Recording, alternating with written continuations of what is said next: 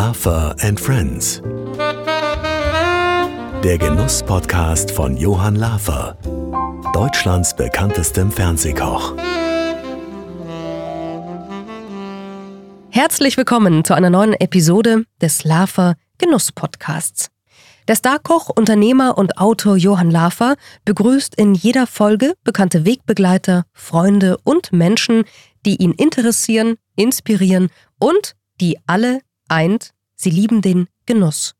Persönlichkeiten wie Günter Jauch, Jutta Speidel, Hans Haas, Bernhard Hohecker oder Hanno Ferch erzählen in diesem Podcast aus ihren Lebensgeschichten und werden noch dazu in jeder Folge von Johann Lafer auf besonders genussvolle Art und Weise geehrt. Denn Johann kreiert für jeden Interviewgast eine besonders süße Überraschung. Vielen lieben Dank, Sabrina. Und mir bleibt ja nicht mehr viel mehr zu sagen, als dass heute wieder ein Mann bei mir zu Gast ist, der sicher eine famose Mischung ist aus Bayern und England. Ein Charmeur, ein erstklassiger Schauspieler und ein Mann, der eine unglaubliche Palette von Charakteren verkörpern kann. Francis Fulton Smith. Bevor wir nun über sein Leben, seinen Beruf und seine liebsten Genussmomente sprechen, gibt es erstmal von Sabrina eine kurze Vita. Francis Fulton Smith bezeichnet sich selbst gerne als bayerischen Engländer. Er kam 1965 in München auf die Welt und ist in der bayerischen Landeshauptstadt auch aufgewachsen.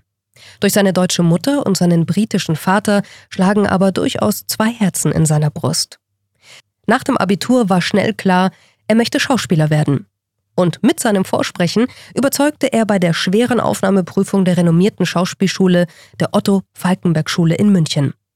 Nach der Ausbildung hatte er Theaterengagements in München, Braunschweig und Hamburg. Mitte der 1990er Jahre legte der Schauspieler den Fokus auf seine Film- und Fernsehkarriere. Es folgten diverse Auftritte in den bekanntesten TV-Serien in Deutschland wie Derrick, Der Alte, Rosenheim Cops und vielen mehr. 2003 ergatterte Francis Fulton Smith die Hauptrolle in der beliebten Familienserie Familie Dr. Kleist. Die Sonnyboy-Figur Dr. Christian Kleist zeigt nur eine Facette seiner Schauspielfähigkeiten.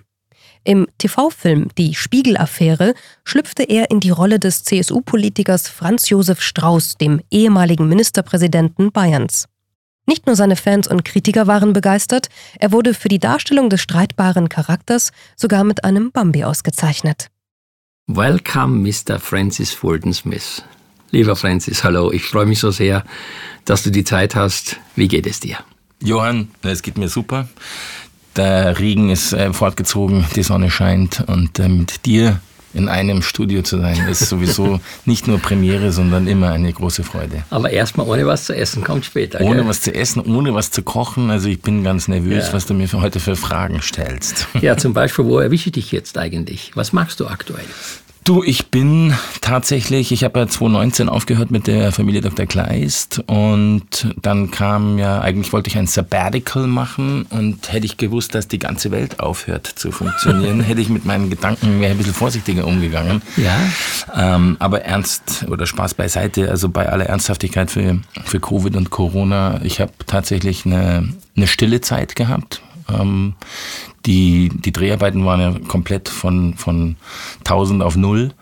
Und ähm, ich bin aber tatsächlich so veranlagt, dass ich ähm, immer versuche, auch die, eine Chance in allem zu sehen. Ja, also nichts ist so schlecht, dass nicht aber es kurz hat, wie man in Bayern sagt. Ja, genau. Und ähm, ich habe sehr viel gemalt, ich habe sehr viel geschrieben und ähm, habe mich, äh, habe sehr viel meditiert und habe eigentlich so die Reise in das ja, in, in mein Innerstes äh, angegangen. Das war eigentlich ähm, ganz toll als Reset.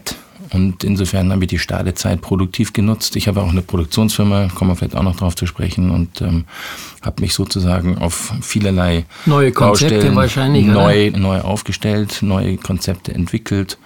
Und insofern bin ich jetzt voll in der Finanzierungsphase und ähm, als Schauspieler bin ich gerade beim äh, Herzogpark, heißt es, hier eine sehr renommierte Fernsehserie, die in München gedreht wird für, für TV Now. Und ähm, als Maler habe ich vor ein paar Wochen in Florenz eine Ausstellung eröffnet. In Florenz? In Florenz, in der Wahnsinn. Villa San Michele sogar. Nee, ja, ja. wirklich. Da müssen wir gleich drüber reden, aber wir fangen, glaube ich, ein bisschen nochmal von vorne an.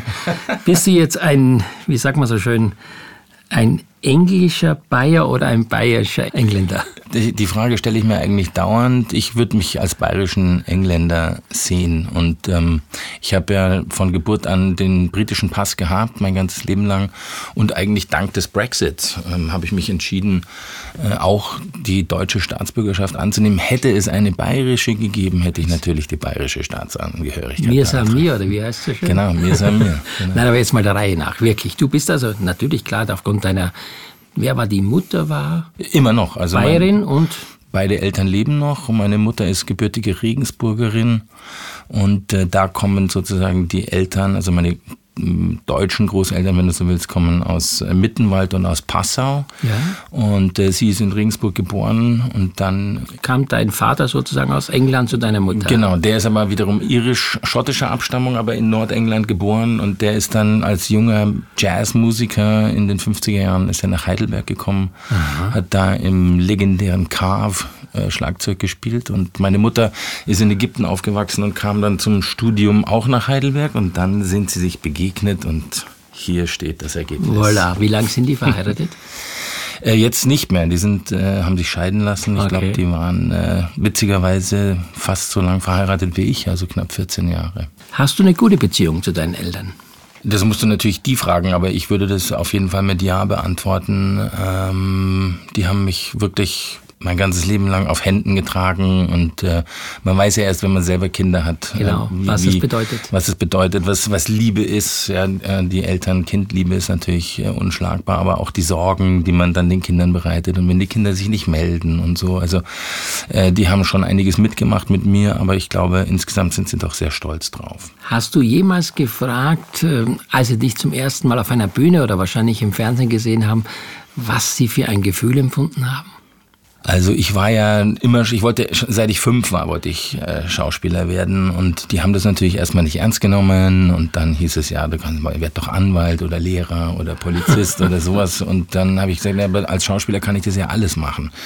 Und ähm, dann haben sie mich eigentlich auch relativ in Ruhe gelassen. Und als ich dann Abitur gemacht habe, hat mein Vater mich tatsächlich eigentlich in den, in den Hintern getreten und hat gesagt, so, äh, jetzt ist Schluss mit, mit rumhängen, äh, du wolltest Schauspieler werden.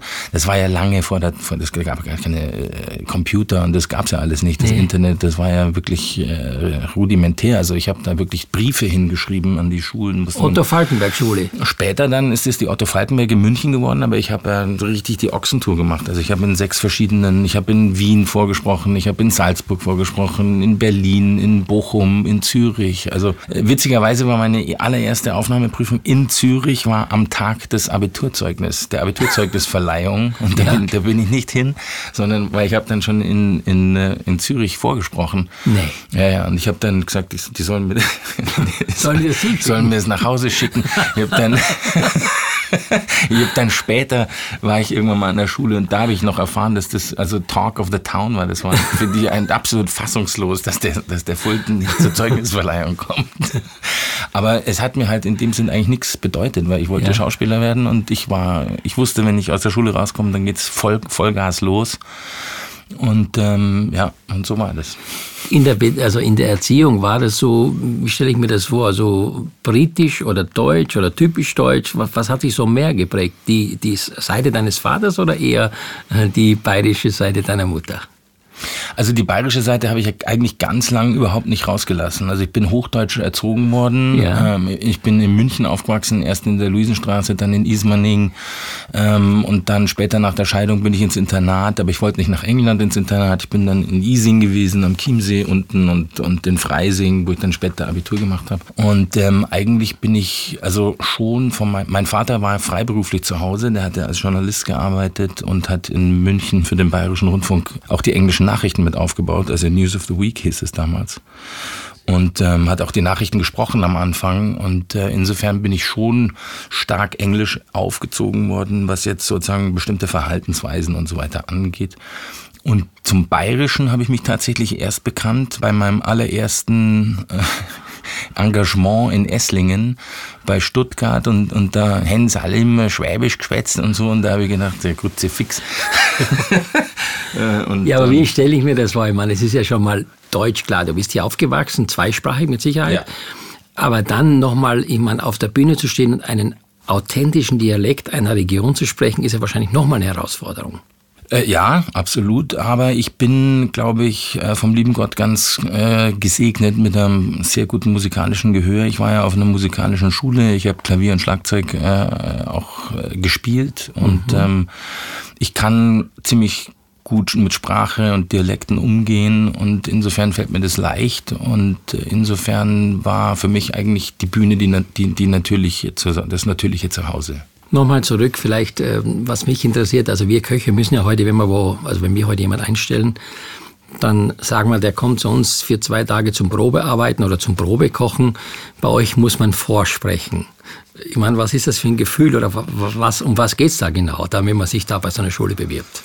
Ja, das ist eine gute Frage. Also ich weiß nicht, wie es heute ist. Damals musste man drei Stücke vorbereiten. Ein modernes, eine Komödie und ähm, ein, ein klassisches Drama sozusagen. Mhm. Und ähm, ich hatte damals... Äh, das war äh, äh, Richard III. Ähm, als klassisches Drama. Dann habe ich äh, von Dario Fo was gemacht und mein modernes Stück war Der Tod des Handlungsreisenden. Da gibt es einen ganz tollen Monolog von Biff heißt die Rolle. Ähm, da geht es um Vater-Sohn-Konflikt und das habe ich vorbereitet. Ich habe damals Method Acting schon vor der Schauspielschule gemacht und diese Rolle des Biff habe ich also, glaube ich, ziemlich ein, beeindruckend vorbereitet. Also da konnte ich dann auch weinen und also richtig Darf dramatisch. ich bitte nochmal einen kleinen Auszug hören? Das würde mich jetzt wirklich reizen. Nein, das wäre das wär, das wär jetzt äh, zu viel. Zu viel des Guten. Zu frech. Ja, ja. ja. Hättest das vorher gesagt, vielleicht, aber, aber okay. so ist nicht. Äh, Na, beim nächsten Podcast. Dann genau. aber jetzt mal natürlich, äh, was mich auch interessiert, du warst ja dann natürlich, wie wir vorhin gehört haben, auf sehr vielen bekannten Bühnen zu Gast, klar. Und dann kam irgendwann mal das TV, das Fernsehen. Ich meine, bei mir war es eher Zufall. War das bei dir bewusst oder wie bist du da hingekommen? Also es gab ähm, ein Abschlussvorsprechen an der Falkenberg-Schule, das sogenannte Intendantenvorsprechen. Aha oder auch ähm, das Sklavenmarkt genannt, wo man sozusagen eben eine Abschlussarbeit vorspricht und dann kommen Intendanten oder irgendwelche Abgesandten der Intendanten und schauen halt, was gibt's da an Frischfleisch. Ach, da suchen die schon die so Moderatoren oder Talente für Filme und so weiter. Äh, ja, also Moderatoren jetzt glaube ich nicht so, aber eben für die Bühne natürlich ja. ähm, und auch fürs, für, den, für den Film und fürs Fernsehen. Und damals war eine wunderbare Frau aus dem Bayerischen Rundfunk drin gesessen, die Frau Arnold. Und äh, das wusste ich natürlich nicht, ja, aber ähm, die hatte mich da gesehen. Und ähm, ich war dann also, bei, ähm, an, also normal an der Bühne, ähm, eben in Esslingen, habe da gespielt und so. Und dann hast du halt eben diese Theaterferien immer regulär. Und, mhm. und irgendwann ereilte mich ein Anruf, dass äh, die Frau Arnold mich eben gesehen hätte und es gäbe ein Vorsprechen beim Franz Xaver Bogner für einen Film, was Bayerisches, äh, Mundart, Madame Bäuerin hieß es. und äh, damals von der Lena Christ geschrieben und so. Und da bin ich hingegangen und, und habe also, hab ein bisschen was äh, auswendig lernen müssen und so, aus dem Buch halt. Und dann bin ich da einfach hin und bin gesprungen und, und habe das Casting gemacht und so und, und habe dann tatsächlich die Hauptrolle bekommen in dieser Verfilmung, in dem Kinofilm mit der Julia Stemberger als Partner. Wie alt warst du denn da? Oh, da war ich, glaube 24 vielleicht oder Wahnsinn. so. Ja, und dann, also mit der Hanna Schikula und Franz Xaver Krötz hat mein Vater gespielt und so. Es war gleich voll durchgestartet von 0 auf 100. Da hat dann der Bogner hat dann irgendwann während der Dreharbeiten gesagt, ich soll mal die Frau Baumbauer anrufen. Und dann habe ich gesagt, wer ist die Baumbauer? Wieso sind die anrufen? Und so, ja, das ist meine Agentin, die rufst jetzt einmal an. Und so, ich so, wieso braucht keine Agentin? Doch, du rufst die jetzt an, die ist wirklich gut. Und dann habe ich die angerufen, ja, Frau Baumbauer, der Bogen hat gesagt, ich soll mich melden. Ja, Fulton Smith, und spielen Sie den Theater? Und so, ja, sage ich in Esslingen, ja, da komme ich mal und spielen Sie denn auch Shakespeare? Sag ich, ja, zufälligerweise spiele ich gerade Maß für Maß. Ja, wunderbar. Und dann ist sie den, und dann treffen wir uns anschließend in der Gold, im, ich weiß nicht mehr, die goldene Krone. Und so hieß das da. Ich weiß also nur, dass aus Esslingen der Essig kommt, der berühmte, ja. ansonsten. und der Dings, der Kessler-Sekt. Ach so, der, der Sekt kommt auch daher. Okay. Und, ähm, auf jeden Fall habe ich sie dann getroffen und dann sagte sie, also sie würde mich jetzt nehmen, sie findet mich toll und, und so. Und dann sage ich, ja, wunderbar. Und dann und das war ja eben, es gab ja kein Internet. Dann holt sie aus ihrer Tasche, hat sie so einen, einen Katalog rausgeholt mit, mit Leuten, die sie halt vertritt. Und dann, ja, ich habe fast ein Herzkasperl gekriegt. Maximilian Schell, Helmut Griem, äh, Bruno Ganz, äh, der, der äh, Heinz Bennent. Also who is who, ja. Und ich äh, kriege jetzt noch eine Gänsehaut, wenn ich davon erzähle. Da habe ich gedacht, boah, jetzt bist du mit Maximilian Schell in, in einer, der Uli Tukur, der Uli Mühe, alle waren es da, ja, die, die Frobes, die Pluha. Also das war Also du warst zur richtigen Stelle am richtigen Ort. Kann man das so sagen? Das kann man, glaube ich. Also man kann es so auch sagen. nicht planen, gell? dass das gerade so eine Entwicklung nimmt, ist nee, ja nicht vorausplanbar. Überhaupt nicht. Viele krebsen rum. Du brauchst einfach auch Glück. Ja. Und, und äh, ja, Fleiß ist Voraussetzung, aber du brauchst eben auch Glück. Zu dem Thema habe ich noch zwei Fragen. Die erste ist, ich meine, diese ganzen Monologe oder Dialoge, die, ich meine, ähm, wie kriegt man das zusammen? Also wirklich, wie schafft man das? Wie geht das? Ja, schau, wie, wie kochst du ein Essen auf Sternenniveau? Das musst du üben. Ja, aber ich meine, da muss ich ja nicht so viel auswendig lernen. Das ist ja der, allein schon der Text. Ich meine, das muss ja alles zur richtigen Zeit pointiert. Das muss ja in, in, der, in der emotionalen Aussprache, in dem Ausdruck rüberkommen. Also ich würde ja, ich habe einmal mitgespielt bei Praxis Dr. Bühlerbogen äh, bei Rainer Hunold damals. Mhm. Da war ich Koch, der Geschmacks- und Geruchssinn verloren hat. Also das war dann. Du hast so, praktisch war, Covid vorweggenommen. ja, ich war, der ich war der Patient, genau. Und ich sagte was, es ist mir so schwer gefallen, das kannst du nicht vorstellen. Also sich wirklich dann ernsthaft in die Rolle zu versetzen. Ich meine, das ist ja auch eine bestimmte Gabe, oder?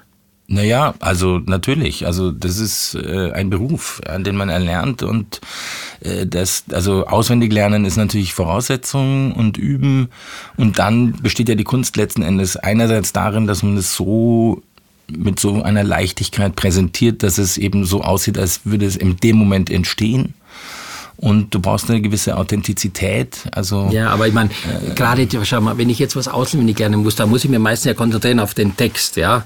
Und dann soll ich aber noch den Text so selbstverständlich in mir haben, dass ich auch noch mich dann dementsprechend bewege und verhalte. Mhm. Was war für dich zum Beispiel eines der herausforderndsten Rollen in deiner Karriere bis jetzt? Naja gut, also ich sag mal so, ich habe, glaube ich, jetzt in den letzten 30, aber dieses Jahr ist mein 30-jähriges Bühnenjubiläum. Glückwunsch. Dankeschön und ich bin sehr stolz und froh, dass ich immer noch im Geschäft bin und ich habe, denke ich, 150 äh, Rollen etwa gespielt in den letzten 30 Jahren und ähm, da waren natürlich Aufregende dabei, da waren tolle dabei. Die Gustloff war schön, äh, der, der, natürlich Franz Josef Strauß hat meine Karriere maßgeblich äh, nach vorne katapultiert, auch was das ernste Fach, sogenannte ernste Fach angeht. Aber der Hermann Göring war wahnsinnig äh, schwierig und anspruchsvoll, aber auch Oktoberfest 1900 kannst du gerade auf Netflix sehen oder, oder Spides, so eine Alien-Verschwörung auf ähm, Amazon Jahren. Also es sind ja immer, jede Rolle hat natürlich, oder ich versuche jedenfalls möglichst unterschiedliche Figuren immer zu, zu, zu finden und zu entdecken. Und äh, insofern bin ich immer auf der Suche und bin immer auch ein ein Wandler zwischen den Welten. Und, und Jetzt sitzt du hier mit Flipflops, du sitzt hier mit einer bayerischen Lederhose und mit einem blauen Hemd. Also wenn unsere Hörer das sehen könnten, dann würden sie sagen, ich meine, das, wenn man dich so sieht, ja nicht kennt, dann denkt man jetzt, ja Wahnsinn, das ist ein ganz normaler Mensch, so wie jeder andere auch, spricht bayerisch mit Akzent und alles, was dazugehört. Und dann plötzlich kommen diese leichten, die schwierigen, die lustigen Rollen. Da muss man sich ja, glaube ich, komplett irgendwie umstellen. Oder wie, wie gibt es da so einen Schalter bei dir, wo ich sage, okay, Franz Josef Strauß zum Beispiel ist ja eine Persönlichkeit, ein Charakter. Ich glaube, du musstest ja auch dafür zunehmen, oder? Ja, ja, ich habe dafür zugenommen und dann habe ich wieder dafür abgenommen und bin halt, das war die erste große Rolle, wo ich tatsächlich auch die Chance hatte. Also, weißt du, Franz Josef Strauß, da hat ja jeder irgendein Bild davon. Ja?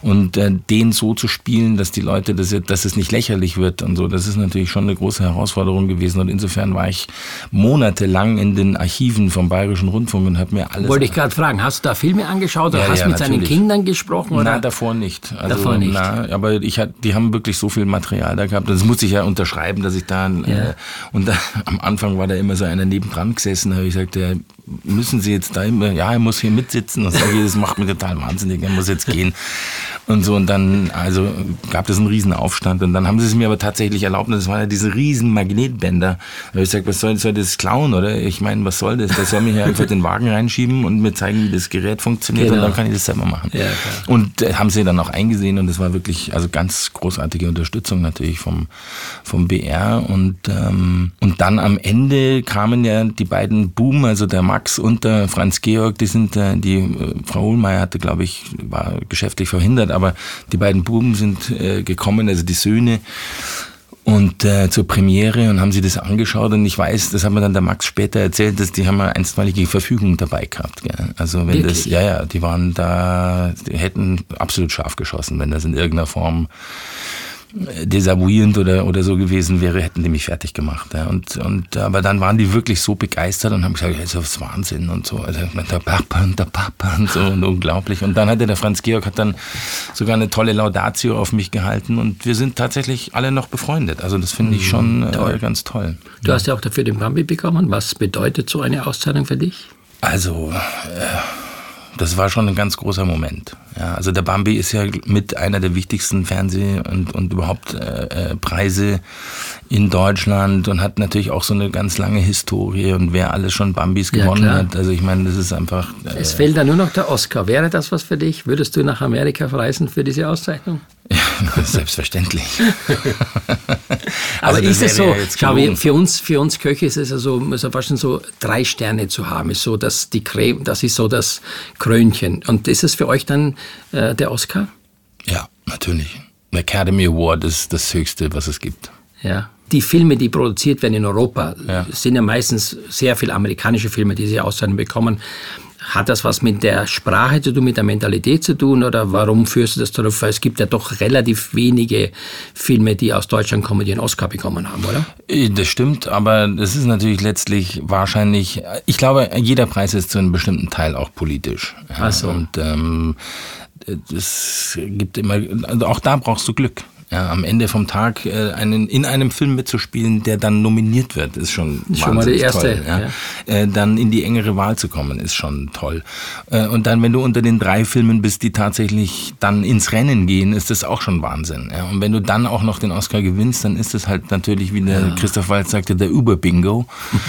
Und Kennst du Christoph Waltz? ja, ja, wir haben drei Filme zusammen gemacht. Ist ja ein Österreicher, so wie ich. Äh, Ja. Wie ist er denn so? So ganz lässig? Ich meine, im Film kommt er meistens so. Ich habe habe die Arbeit äh, geliebt. Also wir haben wirklich tolle Filme zusammen gemacht. Ähm, und der war immer, ist top vorbereitet. Der war immer hoch, hochprofessionell. Und hat, ich mag seinen Humor. Der ist ein bisschen schräg. Ja, und, wollte ich gerade sagen. äh, Also so ein bisschen zynisch auch, gell? ja, aber, aber großartig und ganz trocken und so, also super. Und jetzt haben wir uns natürlich ein bisschen aus den Augen verloren, das ist ja klar. Aber interessanterweise habe ich geträumt, äh, dass ich den Oscar gewinne und er ihn mir gibt. Wahnsinn, ich wünsche dir da alles Gute, dass der Traum Wirklichkeit wird. Also wir können jetzt so lange über das Thema Filme sprechen. Ich finde das so spannend. Auch äh, gibt es sicherlich viele Fragen, die auch mich interessieren würden hinter den Kulissen. Aber ich denke, wir sollten ein bisschen noch zurückkommen zum Genuss. Es ist ein Genuss-Podcast. Da geht es ja so ein bisschen um das Thema Genuss des Lebens und das, was dazugehört. Wie war es bei dir in der Kindheit, wenn es ums Essen ging? Ich meine, äh, hattest du von englischer Küche damals was mitbekommen äh, bezüglich deines Vaters? Ja, ja, natürlich. Also von beiden Elternteilen tatsächlich und Großelternteilen auch. Also bei meiner englischen Mutter gab's natürlich den Sonntagsbraten. äh, Das war dann bei uns Roast Beef mit Yorkshire Pudding und so. Also klassisch deftig, äh, einfache, gerade ehrliche Küche. Und ähm, von meiner Mutter auch, aber bei uns war das tatsächlich so dadurch, dass meine Mutter berufstätig aushäusig war und mein Vater berufstätig, also Freiberufler zu Hause war, hat mein Vater immer schon morgens angefangen und hat dann Soße vorbereitet. English und Breakfast auch so klassisch? Nein, nein, gar nicht. Nein, nein, Nein? alles, alles, nein, nein, nein, das nicht. Aber, aber eben, ich habe immer noch bestimmte Gerüche von früher in, einfach im, in der Nase, weil mein Vater war wirklich mein erstes großes Vorbild natürlich. Ja.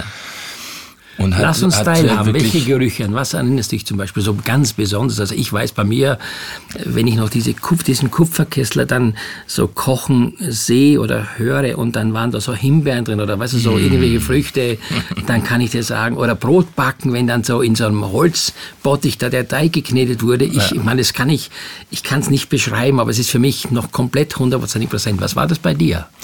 Ja, so ähnlich. Also ich hab, kann mich halt an diese Soßen erinnern und, und, und an die Zeit, ja, dass er halt liebevoll alles immer erst äh, auch, auch ge- zugesch also geschnitten und zubereitet, vorbereitet und dann eben über den Tag hinweg äh, also köchelte es eben vor sich hin. Und da habe ich halt schon zum ersten Mal mitbekommen, dass Kochen natürlich auch was mit Timing zu tun hat, ganz wichtig.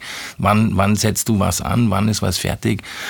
Und ähm, diese, diese Gerüche haben mich doch sehr nachhaltig beeinflusst. Und dann, als ich junger, äh, ähm, so im Teenageralter, haben wir natürlich so Kochbattles gemacht, ja, wo ich dann meine ersten... Also das prominenten Dinner oder perfekte Dinner auf ja, anderer aber, Basis. Aber genau, im, im, im eigenen Haushalt sozusagen. Und ähm, ja, also ich habe das halt immer weiter für mich auch, äh, wie soll ich sagen, eine Gesellschaft, die das Kochen verlernt, verliert den Verstand. Ich ja, weiß nicht, wer das korrekt, gesagt hat, korrekt, aber das korrekt. ist eigentlich äh, ja auch ein ganz wichtiges Momentum von Zivilisation. Mhm. Und, und ähm, ich denke, wenn man abends dann am, am Küchentisch oder am Esstisch sitzt und da ist die Kerze in der Mitte, das ist ja sozusagen das rudimentäre Überbleibsel vom Lagerfeuer. Ja, ja. Und äh, interessanterweise, wenn man, wenn man Partys macht oder wenn man auf Partys geht, äh, würde ich mal sagen, in 90 Prozent aller Fälle äh, findet die Mehrheit plötzlich in der Küche statt. Finde ich auch. Du hast zwei Kinder, wie alt sind die jetzt? Die sind neun und zwölf. 9 und 12. Wie sieht's da aus mit der Überlieferung jetzt des Vaters an die Kinder mit Kochen? Äh, die Große ist schon fleißig dabei. Also die äh, regelmäßig, wenn sie, wenn sie bei mir ist, äh, will auch selber kochen und, oder kommt dann, hat äh, neue Kuchenrezepte, denkt sie sich aus und so. Also das ist ganz spannend. Und die Kleine ist noch ein bisschen verhalten, aber ja. die ist ganz groß im Probieren. Und, ähm, und da, dann ist gibt da so, so noch so ein kleines so Hockerl und da stellt sie sich dann auch drauf und dann will sie auch mitmachen. Also bei mir, das war eigentlich immer so und ich habe das eben auch so erfahren, dass man mit auf der, auf der Küchenanrichte dabei sitzen darf. Wenn die, wenn umrühren darf und so weiter. darf und, und auch dann mitschneiden und auch einen natürlichen Umgang mit, mit einem Messer, äh, dass man einfach das sozusagen nicht dämonisiert, sondern halt natürlich entsprechend vorsichtig und so. Aber dass Kinder, finde ich, sollen einfach schon frühzeitig auch mit Messer und Gabel umgehen können. Mhm. Und ähm, ich finde es halt wichtig, dass sie auch den Unterschied zwischen einer Zucchini und einer Aubergine kennen. Ja? Und genau. dass man weiß, was sind eigentlich heimische Kräuter und dergleichen. Und da sind beide eigentlich sehr offen für. Was ist dein Lieblingsessen? Also womit könnte ich dir eine absolute Freude bereiten? Ha. Ja. Jetzt bin ich mal gespannt, ob ich mit meinem, mit meinem Gericht heute total daneben liege. Ja, ja, ja, ja, ja, ja. Jetzt äh, setzt du mich natürlich unter Druck. Ich habe ja wirklich einen extrem breiten Geschmack ja. ähm, und kann eigentlich gar nicht sagen, was ist mein Lieblings Gericht, aber ich denke, also es könnte Fisch sein, aber es könnte auch Fleisch sein. Wenn du was gemacht hast, könnte es fast asiatisch angehaucht sein. Was ist mit Süßspeisen? Bist du ein, ein Süßer? Ich bin, also natürlich bin ich auch ein ganz Süßer. das ist ein, ein Kaiserschmarrn oder wahrscheinlich ist es eher was Germknödeliges? Nein, nein, lass dich überraschen. Okay. Ich gehe jetzt nach draußen und ich hoffe sehr, dass du nicht gleich in Ohnmacht fällst. Um ja? Gottes Willen. Okay, super. So, der Wiener, der Wiener würde sagen, bist du, bist du. Bist du deppert. Ja, aber, den, aber bist du deppert. Aber die Steigerung von bist du deppert ist bist du, bist du. Bist du, bist du.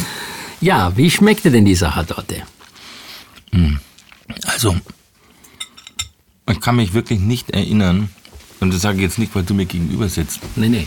Aber je so eine vorzügliche Sachertorte gegessen zu haben, weil die eben das genau perfekte Verhältnis der, der Süße hat, das genau perfekte Verhältnis, dass es noch so ganz leicht schlotzig ist, dass es so ein bisschen... Äh, also dass die Torte feucht ist. Dass die Torte feucht ist. Und natürlich das Geheimnis, was viele nicht wissen, die Sahne darf nicht festgeschlagen sein, genau. sondern muss ganz halb leicht halb steif, genau. genau. Und dann äh, ähm, setzt sie einfach nochmal mit dem Fett und so das anders äh, um mit, den, mit ja, der Milchsäure. Das ist einfach eine, eine, eine wirkliche Kunst, ich meine, so eine einfache Torte, die aus wenig Zutaten besteht, so hinzubekommen, ja. dass sie auch wirklich, ja, dass sie schön feucht ist, dass sie aromatisch ist, dass man die einzelnen Komponenten rausschmeckt. Und ich habe ja eine ganz schlimme Erinnerung an die Sachertorte, weil ich, als ich bei Witzigmann hier in München war, hat er uns eines Tages gesagt, es kommen abends 60 Gastronomen aus Österreich und wir sollen zum Dessert zum Kaffee eine Sachertorte backen und er hätte das Originalrezept vom Sacherhotel, was schon mal für mich verwundernswert war. Das war damals 1981. Eben. Und dann ähm, habe ich, habe mein Kollege in der Patisserie, der Martin, hat dann äh, sechs Sachertorten angesetzt, also sechs Ringe. Und als er die Torten rausgeholt hat, waren die so flach wie ein Pfannkuchen, kannst du dir vorstellen. habe ich gedacht, ach du meine Güte, was wird das denn jetzt? Also hat er dann nochmal, ich musste nachmittags ausgehen an den Tag zum Zahnarzt und habe gesagt, Martin, komm jetzt, mach's nochmal, da hast du bestimmt was vergessen oder falsch abgewogen, mach's nochmal. Und dann hat er nachmittags nochmal sechs solche Torten gebacken und das erste in meinem Leben, dass der Witzigmann mir äh, in der Ottostraße äh, entgegenkam, als ich von der U-Bahn rausging. Denke ich mir, was will denn der heute? Habe ich was Besonderes verdient oder wie? Dann schreit er mit mir auf der Straße, ihr seid solche Blödmänner, ihr könnt nicht einmal eine Sachertorte backen. Es ist ja Wahnsinn, also seid ihr so Deppen, also was seid ihr denn für Leute da? Und dann habe ich mir gedacht, sag mal, was ist denn da passiert? Ja, das war wirklich tatsächlich beim zweiten Mal genau die gleiche Nummer. Wir hatten dann zwei Schokoladenpfannkuchen übereinander. So, und dann habe ich mir gedacht, Mensch, Meier Johann, was machst du jetzt? Habe ich gesagt zu Martin, vergiss dieses scheiß original rezept mach es wie immer so wie die hier. Und abends sagte dann der Chef, Mensch, die waren so begeistert, die haben gesagt, die Österreicher, so eine gute die gibt es in Österreich nicht. Aber da siehst, da muss das Rezept einfach stimmen und manchmal ist es so, gerade bei Süßspeisen, da musst du alles genau abmessen. Äh, ist Backen für dich zum Beispiel ein Thema mit deinen Kindern? Ja, ja, klar. Also ich habe ja, ich bin ja ein Familienmensch und ich liebe es, äh, den Kaffeeklatsch zu machen. Das ist eines der wenigen deutschen Worte, was auch im englischen Sprachgebrauch. Also Kaffeeklatsch ist ähm, auch von den Amerikanern zu verstehen. Ja, aber heißt Kaffee, was heißt denn das auf Englisch? Kaffeeklatsch. Heißt Kaffeeklatsch? Ja, ja let's have a Kaffeeklatsch.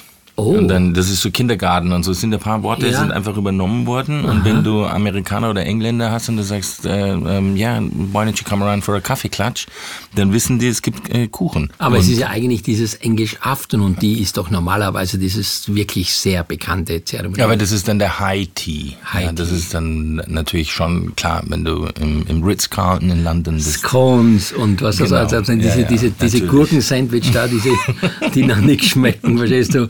Und dann kostet das Ganze 18 Pfund, dann fragst du dich manchmal, was habe ich jetzt eigentlich da, da bestellt? Pro, pro, Teller wahrscheinlich. Klar, pro Teller, genau. Also ich, hab, ich, ich liebe Backen mit den Kiddies. Natürlich habe ich so zwei, drei Schnellrezepte, mhm. aber das ist schon immer eine Herausforderung und, und eine große Freude. Lass uns ein bisschen reden über deine Hobbys. Eins davon, das haben wir beide ja zusammen erleben dürfen in der Steiermark. Wir waren in Schladming, wir waren beim Skifahren. Ja bist ein exzellenter Skifahrer. War, ist es einer deiner, deiner Kannst du es nochmal sagen? Na, du bist ein exzellenter Skifahrer. Ich bin komplett, ich war total von den Socken. Also ich muss sagen, du hast wirklich da eine, eine Show abgeliefert, die mich sehr beeindruckt hat.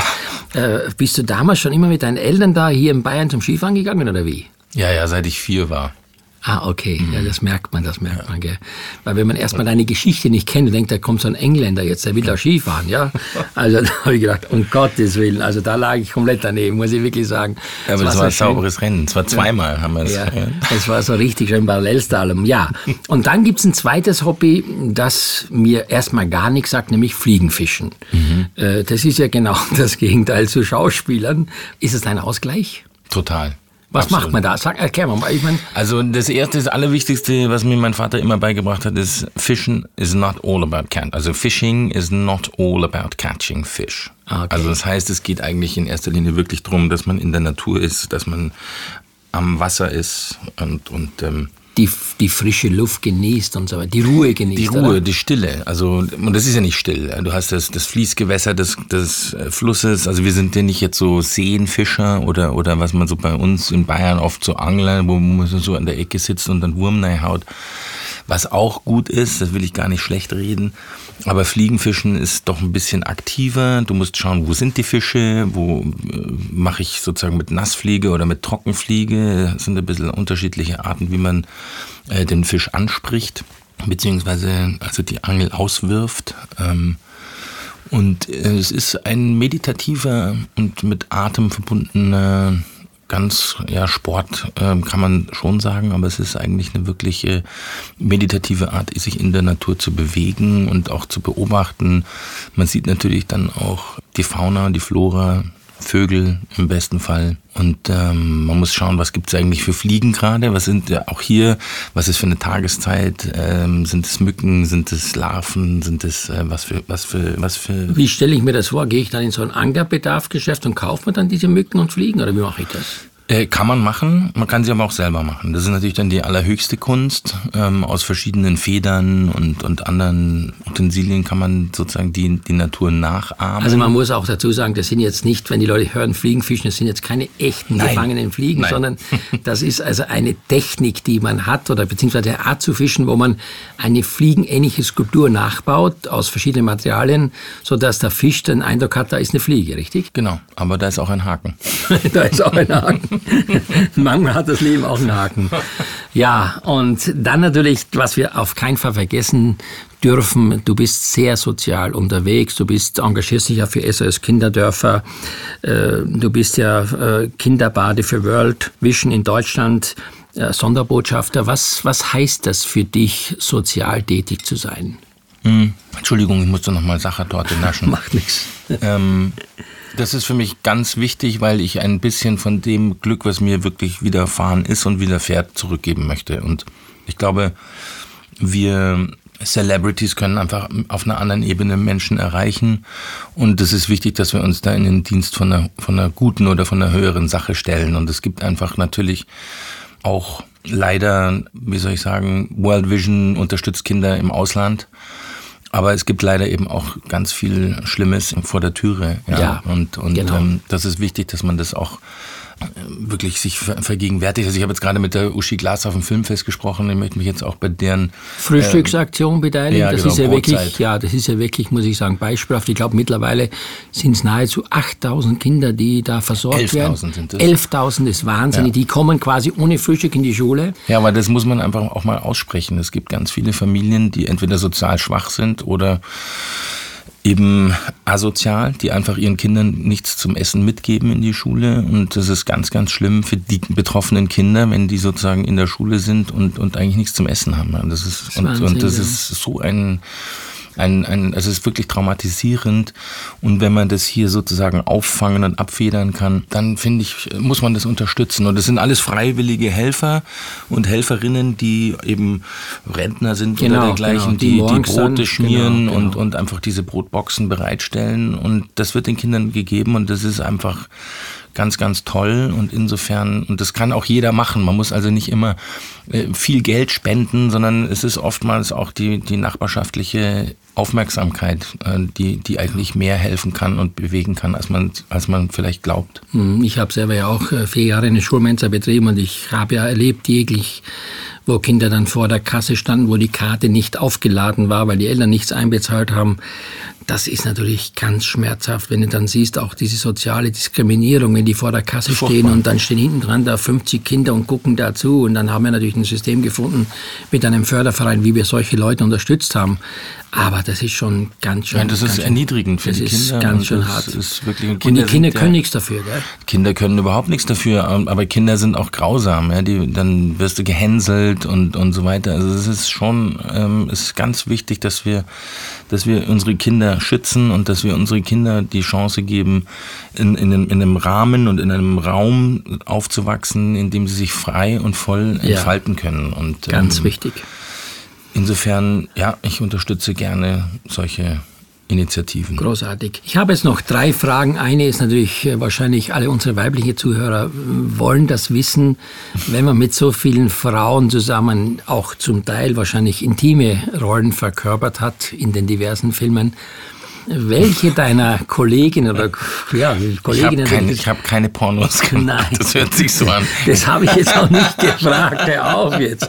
Nein, aber es gibt ja bestimmt, es gibt ja bestimmt äh, Kolleginnen, die dich nachhaltig beeindruckt haben, oder? Kannst du da sagen, wer zum Beispiel? Oder ja, hast du jetzt ich bin Gentleman. Du bist Gentleman. Wäre jetzt ein Fehler. Das geht gar nicht. Aber es gab welche. Okay, komm, lass es, lass es, lass es. Ich habe eine andere Frage. Nämlich die Fragen, die immer zum Schluss kommen, ist, Frauen sind ausgeschlossen. Was äh, würdest du mitnehmen, wenn, du, wenn ich dir sagen würde, jetzt äh, wirst du auf eine einsame Insel Verband, äh, was du unbedingt mitnehmen möchtest. Was ist das? Ja, natürlich eine schöne Frau.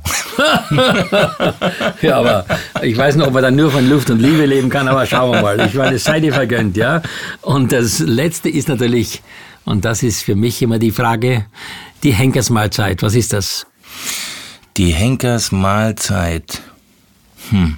Wenn ich mit, wenn ich, wenn ich mir die Henkersmahlzeit frei auswählen Ja klar, ich würde sie für dich zubereiten. Du würdest sie für mich zubereiten. Mhm. Dann würde ich, glaube ich, Jetzt fällt mir nichts ein, was so, man müsste irgendwas nehmen, was so zwei Wochen Vorbereitungszeit braucht. Oder so. ja, wahrscheinlich dreifach fermentiertes Rotkraut mit zwei an fermentierten Gurken oder sowas. So ungefähr in der Richtung. So ungefähr. Ja, nein, ich glaube, ich würde vielleicht auf jeden Fall ein Zehngang-Menü wählen. Ja. Und ähm, da würde mit Sicherheit Fisch dabei sein und da würde mit Sicherheit ein, ein Chateaubriand oder sowas in der Richtung dabei oh, sein. Oh, Klassik, ja. Und, ähm, Schönes Glas Wein dazu oder irgendwas? Unbedingt. Liebst du Wein? Ich liebe Wein, ja. Und äh, wir waren in der Steiermark. Liebst du auch österreichischen Wein? Aber Österreicher, das Beste, was dem österreichischen Wein passieren konnte, war der Glykolskandal. Und das Beste, was mir passieren konnte, ist, dass du heute Zeit hattest für mich. Lieber Francis, ich sage einfach jetzt auf Deutsch, thank you. Es war wirklich großartig. Ich wünsche dir weiterhin alles Gute und vielleicht beim nächsten Mal sagst du mir tatsächlich, welche Frau dich besonders, ich wollte es nur wissen, in einer Filmrolle ja, ja, oder im so, Schauspiel so, beeindruckt ja. hat, nicht sonst. Also vielen, vielen Dank. Alles Gute, dir. mein Lieber und es hat echt Spaß gemacht und jetzt erstmal die Sachertorte fertig. So machen wir das. Danke dir. War schön hier zu sein. Das war Lava and Friends, der Genuss-Podcast. Abonnieren Sie einfach diesen Podcast dann entgeht Ihnen keine Episode.